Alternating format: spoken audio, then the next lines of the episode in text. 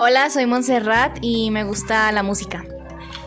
Hola, soy Martín y me gusta existir. Hola, soy Juan Andrés y me gusta estar solo. Hola, soy Samantha y me gusta leer. Hola, soy Laura y me gusta dormir. Hola, soy Juan Camilo y me gusta el fútbol. Hola, soy Nicolás y me gusta ver cosas en YouTube. Hola, soy Diego y me gusta descansar. Hola, soy Owen y me gusta jugar Fortnite. Y hoy tenemos tres invitados especiales. Hola, soy Paula y me gusta dormir. Hola, soy Nicolás y me gusta hablar con mis amigos. Hola, soy Mariana y me gustan las cosas de terror. Bienvenidos, hoy es el cuarto episodio de la novena temporada del podcast Montemorel y el tema hoy es la psicología de los niños al jugar videojuegos violentos.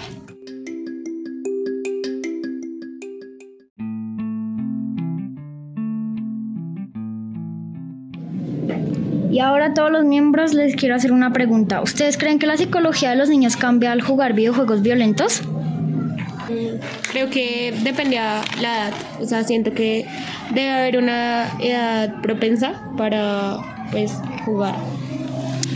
Eh, yo pienso que sí afecta eh, psicológicamente porque les empiezan a como entrar pensamientos que no son como muy positivos, como, ay, este día sería re chévere matar a esta persona, como lo hice en este juego. Eh, entonces, no sé, podría generar cambios eh, bastante drásticos en eso de la psicología y pensamientos que nada que ver como con su edad, con lo que debería estar pensando.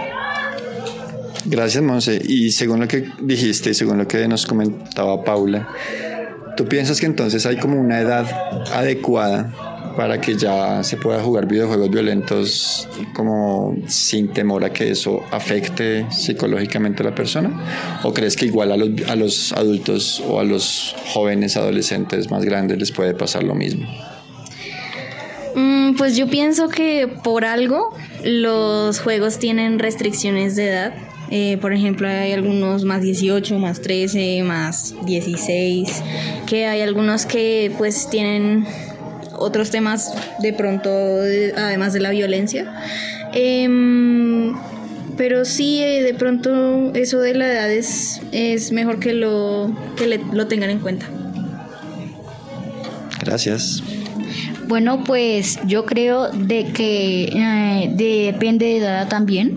Digamos, si juega alguien que tiene 18 años, pues va a ser más maduro en un juego, digamos, como si muchas veces pasa que la gente se vuelve violenta, no, ni en juegos violentos, cuando alguien pierde una partida o algo así, también la gente se vuelve muy violenta y pues eso siempre pasa.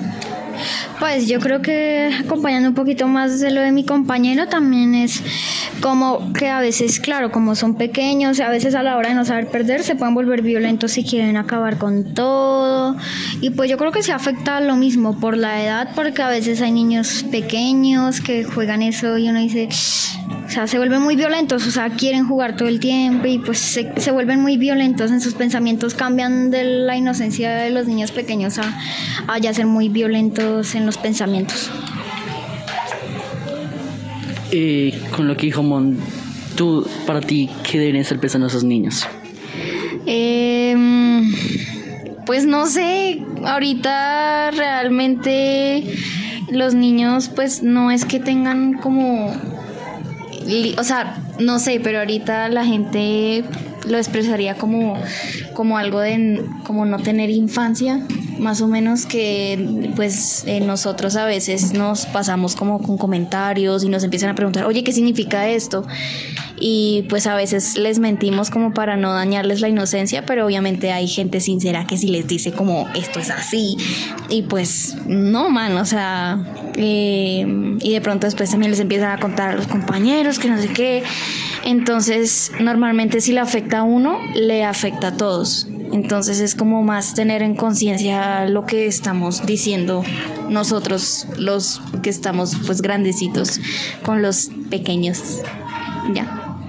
Eh, pues diciéndolo por una manera, eh, los chicos pequeños, como están hablando, también tiene como cierta responsabilidad los tutores legales que tienen, ¿sí? Pues porque eh, un chico normalmente puede jugar más de cuatro horas si se lo permite su padre, que pues no lo creo. Que pues esto también influencia bastante. Entonces, si un chico le va mal académicamente y va y juega y no le dicen nada, pues obviamente pues le dan mucha libertad de ver cualquier tipo de contenido y de videojuego.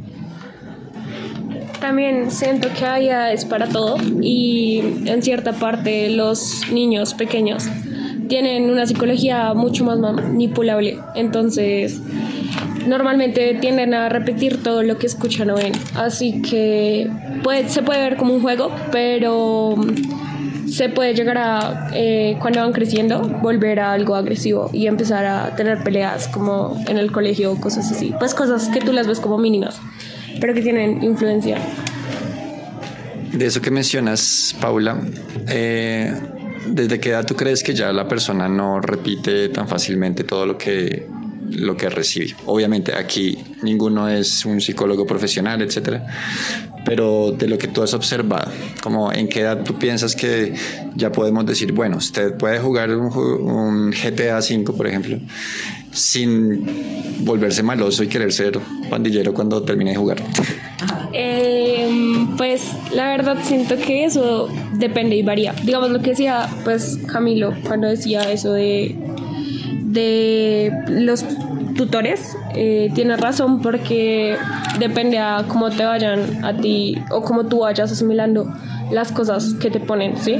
Entonces hay gente pues que a los 13 y 14 años ya puede jugar un videojuego y de hecho es creo que la edad mínima normalmente para ese tipo de videojuegos porque no es tan fácil de manipular como su conciencia y más cuando ya la tienen un poco más avanzada. Pero igual creo que debería tener sí o sí eh, tener cuidado y ser visualizado por tutores y gente mayor.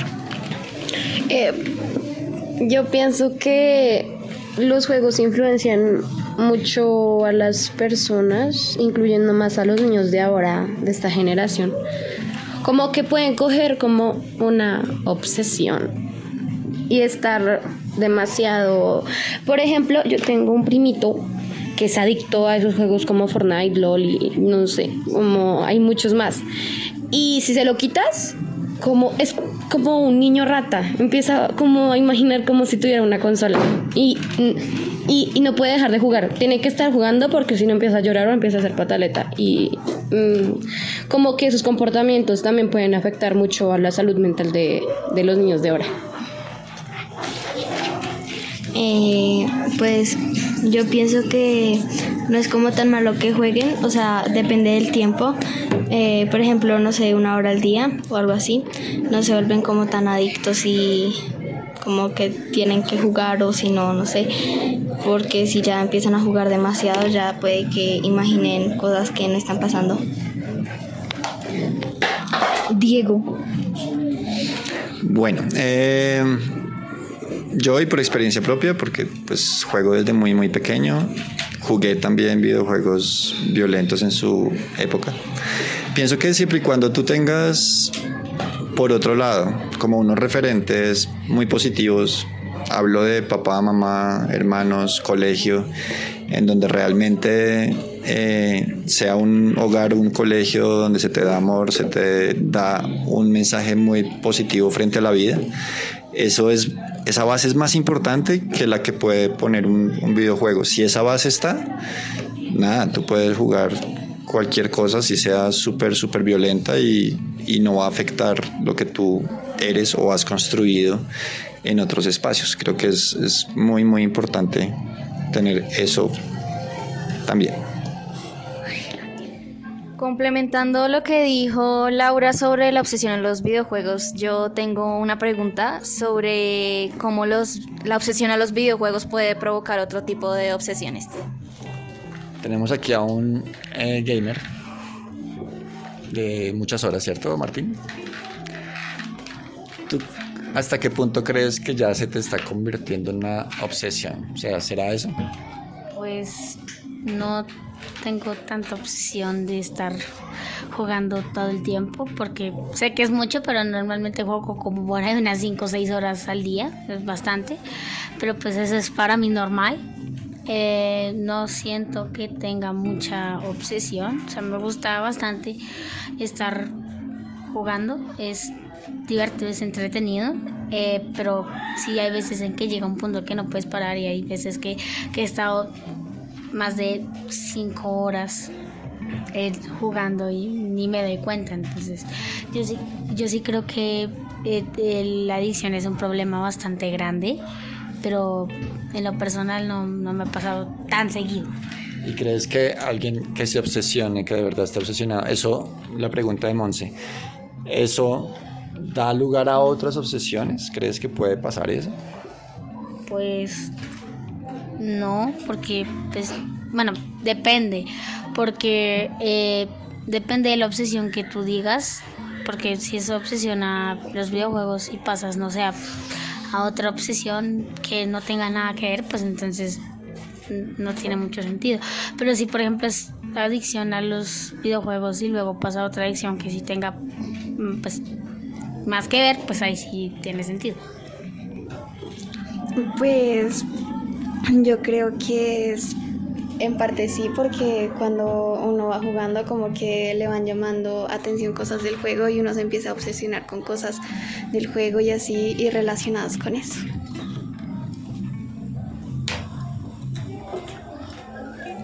Pues también puede ser algo muy diferente, obsesión a gusto, porque no sé, una persona que tenga gusto puede parar, o sea, jugar mucho, pero para en el momento que, que ya quiera. Pero por ejemplo, una persona que obsesión, eh, que tenga obsesión, eh, le puede decir que pare y que tenga que hacer otras cosas como comer o salir o no, no sé, y no pueda y se imagine que está jugando cuando ya no está haciendo eso.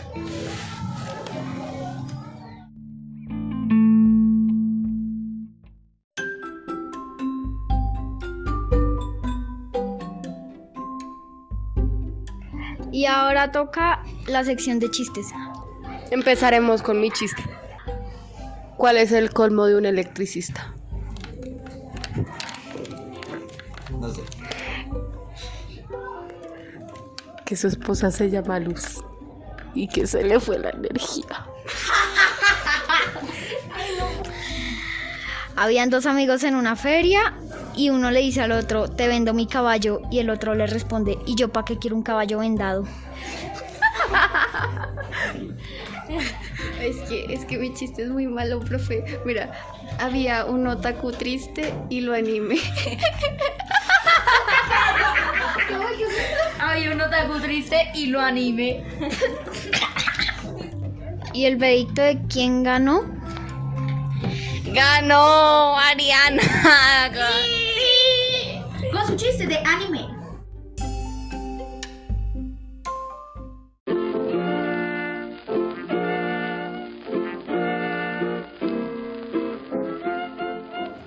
Ahora les presentamos las autoevaluaciones para ver quién se critica mejor.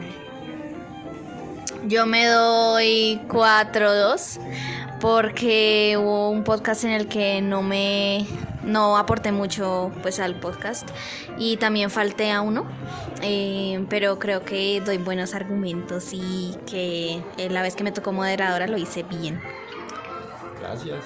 Pues 3-7, pues porque no hablé casi, mis argumentos son pobres. No creo que sean tan pobres, pero te respeto tu percepción. Andrés. Y yo me doy un 4-3, ya que sé que cuando hablo puedo argumentar bien, pero pues casi no hablo. Eh, yo mm, de autoevaluación me pongo un 4-5. Solo le faltaba un podcast y mis argumentos siento que están bien y he participado con constancia. Gracias. Yo siento que me merezco un 5 porque yo estuve en todos los podcasts, di aporte, fui moderadora, estuve re bien, pro. Gracias. Eh, yo creo que me merezco un 3-9, pues porque no estuve en algunos podcasts y pues llegué un poco tarde. Gracias, Camilo. Ahora su presentador les dice, yo me pongo un 4.5 porque yo solo falté un podcast y siempre aportaba cuando podía dar argumentos, también daba argumentos. Y ahora les presento a nuestro moderador de hoy. Yo me pongo un 4-5 también porque di lo mejor, eh, estuve participativo, estuve en todos los podcasts y pues di lo mejor de mí creo que mis argumentos no son tan malos, pero tampoco son los mejores. Bueno, yo me pongo un 4-4 porque creo que puedo todavía hacerlo mejor, sacar el potencial que mis podcasters tienen. Entonces creo que todavía hay estrategias por explorar, pero estoy muy muy contento con este grupo. Y ahora todos vamos a decir chao, todos juntos vamos a decir El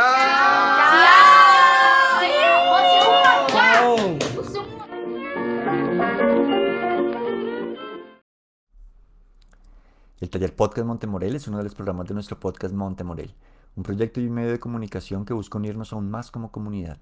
Busca y disfruta de los demás programas del podcast diseñados para cubrir diversos intereses. Danos un follow o activa las notificaciones para no perderte ninguno de los episodios de nuestros programas.